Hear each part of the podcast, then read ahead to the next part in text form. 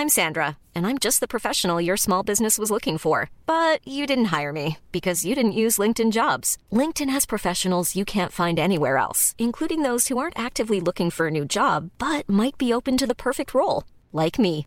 In a given month, over 70% of LinkedIn users don't visit other leading job sites. So if you're not looking on LinkedIn, you'll miss out on great candidates like Sandra. Start hiring professionals like a professional. Post your free job on linkedin.com/people today.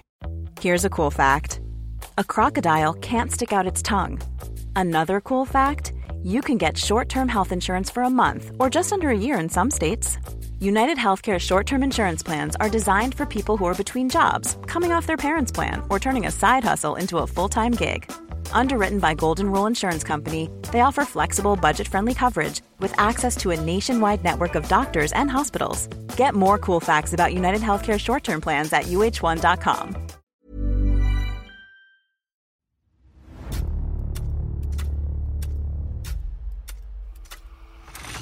La nota roja en la prensa. Acontecimientos que conmocionaron a la sociedad. Esto es Archivos Secretos de la Policía.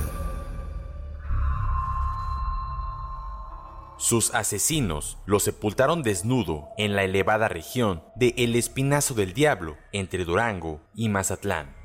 Esta es la historia del cruel asesinato del padre Torres.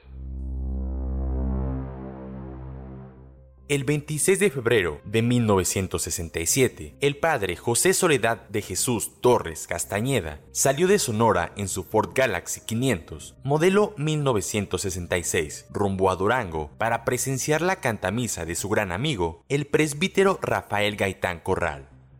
En Durango estuvo todo el día y dos días más tarde, el 28 de febrero, visitó a su hermana Teresa Torres de Moreno en Tepehuanes, donde su cuñado Arturo Moreno le obsequió una pistola calibre 38 especial. Tras cumplir Torres Castañeda una serie de visitas, abandonó Durango el 4 de marzo de 1967. Fue la última vez que alguno de sus conocidos lo vio con vida.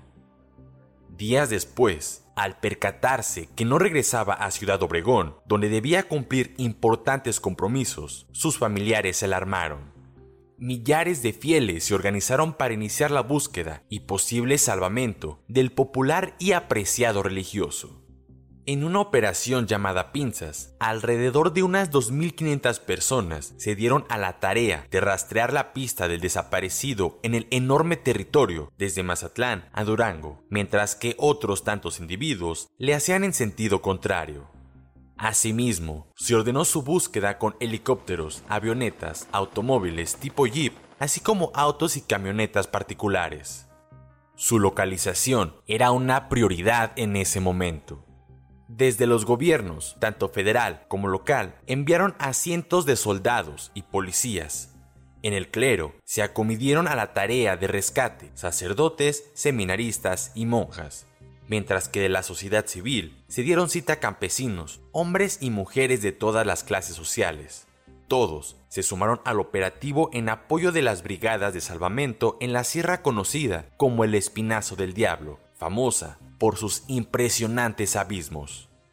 El Vaticano envió radiogramas en busca de información actualizada y precisa. Fue cuando aparecieron las maestras Rita Perches, Lubia Hernández, Olga Gutiérrez y Gloria Flores, quienes prontamente dejaron claro que eran liberales, cuando se tuvo la vaga noticia de su posible paradero, o al menos sobre la pista de este. Las cuatro maestras se burlaron de los católicos al comentar que no debían escandalizar tanto, pues ellas habían hablado con el religioso en Musquis, Coahuila. El joven Marcelo López Sagredo, quien trabajaba en una gasolinera de El Salto en la carretera a Durango, fue presentado por la policía para declarar que el 11 de marzo, dado que había atendido al conductor del Ford Galaxy 500, con quien platicó sobre las nevadas y que lo recordaba bien porque le dio una buena propina. Después, seguro de su declaración y testimonio, lo identificó como el obispo cuando vio su foto en el periódico. Con el paso del tiempo, se evidenció que las maestras, el gasolinero y el fiscal estaban totalmente equivocados, puesto que el religioso fue víctima de la ambición y violencia de una banda de asaltantes que decidió despojarlo de su coche para usarlo en un asalto a los pagadores de una presa en construcción que se localizaba sobre el río Nazas. Cruel fue la verdad en el caso, puesto que el obispo había sido asesinado de un tiro en la nuca, pero también, al examinar el cuerpo, se encontró que presentaba golpes en diferentes partes del tórax. No obstante las heridas por arma y los golpes propinados, sus asesinos lo sepultaron desnudo en la elevada región de El Espinazo del Diablo. Al ser encontrado, a todos sorprendió la extraña serenidad en su rostro, parecía dormir en paz y su cuerpo no se había descompuesto tras 20 días de ocurrido el homicidio. Finalmente, el coche apareció, pero muy alejado de la ruta que había trazado y compartido con quienes lo conocían y a donde tenía compromisos que ya no alcanzó a cumplir. El auto lo encontraron el día 20 de marzo en Matamoros, frente a la casa de Florinda Rodríguez Favela, en calle Pabellón 21.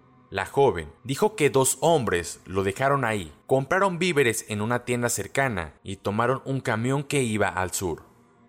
El vehículo no tenía placas y estaba pintado de diferente color y tenía dos agujeros de bala en la portezuela de la cajuela.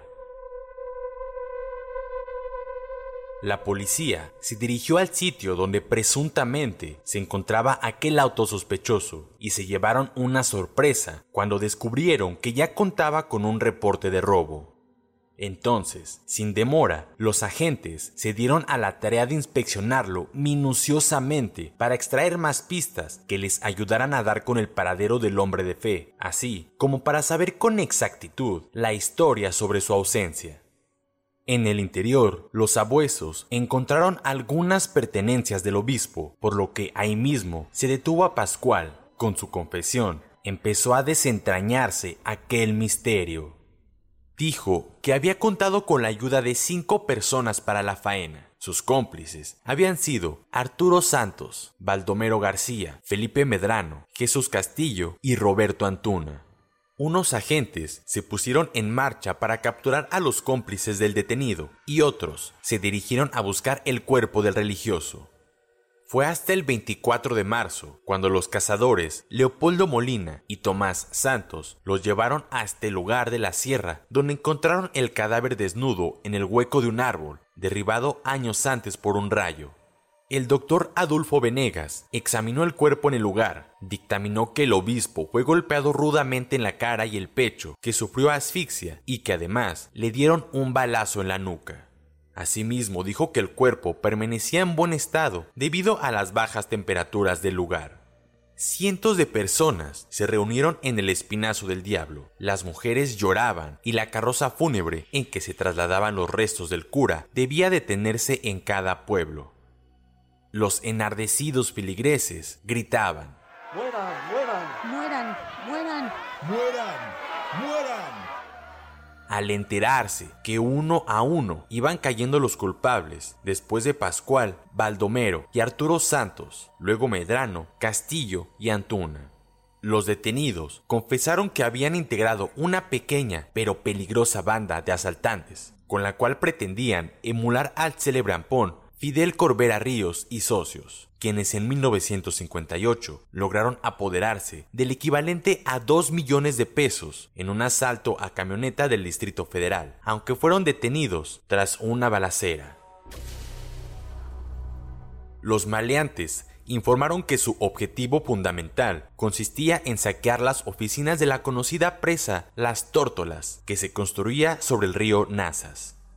Arturo Santos, quien se consideraba el jefe de la pandilla, se dio a la tarea de conseguir trabajo en la obra, en donde una vez aceptado para laborar, se infiltró en todos los lugares para observar todo y hacer un plan exitoso.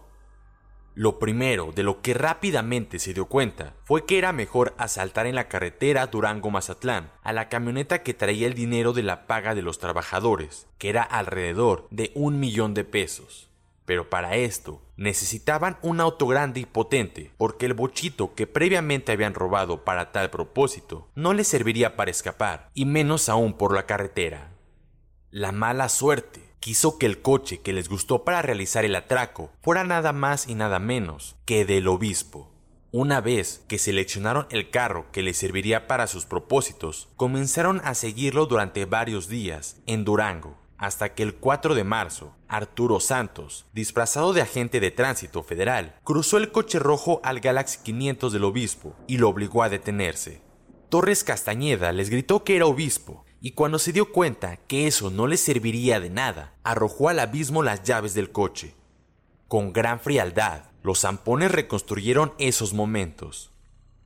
Dijeron que Baldomero García y Felipe Medrano sacaron sus pistolas mientras Antuna intentó estrangular con una soga al religioso y Castillo lo golpeaba enfurecido en el pecho y estómago. Recordaron cínicamente. Es un padrecito. Ya lo torcimos. Dijo Castillo al descubrir entre las cajas de comida las sotanas y joyas sagradas del obispo. Ni modo. El plan era matar al dueño del auto. Lo atajó Arturo Santos con la mayor serenidad y sangre fría. Por su parte, el jefe se quedó con la cruz pectoral, una cadena de oro y el anillo pastoral. A su esposa, Alicia Herrera, le regaló la cruz y la sortija se la dio a su amante, Irene Pérez. A ambas les advirtió. No abran la boca si no quieren que les pase lo mismo que al obispo. Los bandidos regresaron a Durango y se separaron por unos días. Fijaron fecha para el robo a la presa, pero ya no pudieron cumplirla. Pascual Nájera fue capturado en su rancho con el bochito. A Arturo Santos y Baldomero los agarraron cuando ya habían acordado olvidar el asalto y huir a Torreón. En casa del primero encontraron otras pertenencias del obispo. Jesús Castillo fue detenido en el entonces Distrito Federal. Felipe Medrano fue arrestado a mediados de 1967 y Antuna poco tiempo después. Un juez penal condenó a 30 años de prisión a Santos y a Felipe Medrano, a 27 años a Baldomero y Castillo y a 23 años a Pascual y a Antuna. Después de su muerte, se dieron a conocer varios sucesos asombrosos entre la gente y quedaron testimonios de quienes dieron fe de cuatro milagros adjudicados al apreciado religioso. Uno de ellos consistió en que el vicario arzobispal de Gómez Palacio y por lo menos 150 personas más fueron testigos en 1967 de que en el sitio donde fue asesinado el obispo Torres brotó un manantial de agua dulce y transparente a una manera de señal divina. Puedes escuchar este y otros podcasts OM en Apple Podcast, Spotify, Google Podcast, Acast, Deezer, Amazon Music y seguir la conversación en la cuenta de Twitter arroba podcastom o al correo podcast arroba om.com.mx. Esta es una producción de la prensa y el Sol de San Luis para Organización Editorial Mexicana.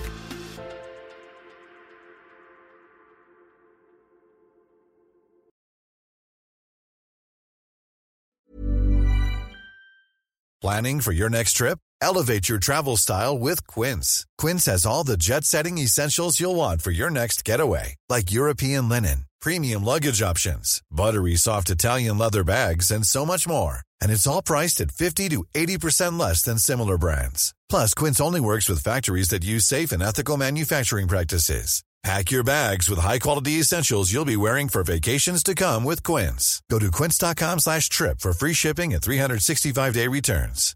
Hi, I'm Daniel, founder of Pretty Litter. Cats and cat owners deserve better than any old-fashioned litter. That's why I teamed up with scientists and veterinarians to create Pretty Litter. Its innovative crystal formula has superior odor control and weighs up to 80% less than clay litter. Pretty Litter even monitors health by changing colors to help detect early signs of potential illness. It's the world's smartest kitty litter. Go to prettylitter.com and use code ACAST for 20% off your first order and a free cat toy. Terms and conditions apply. See site for details.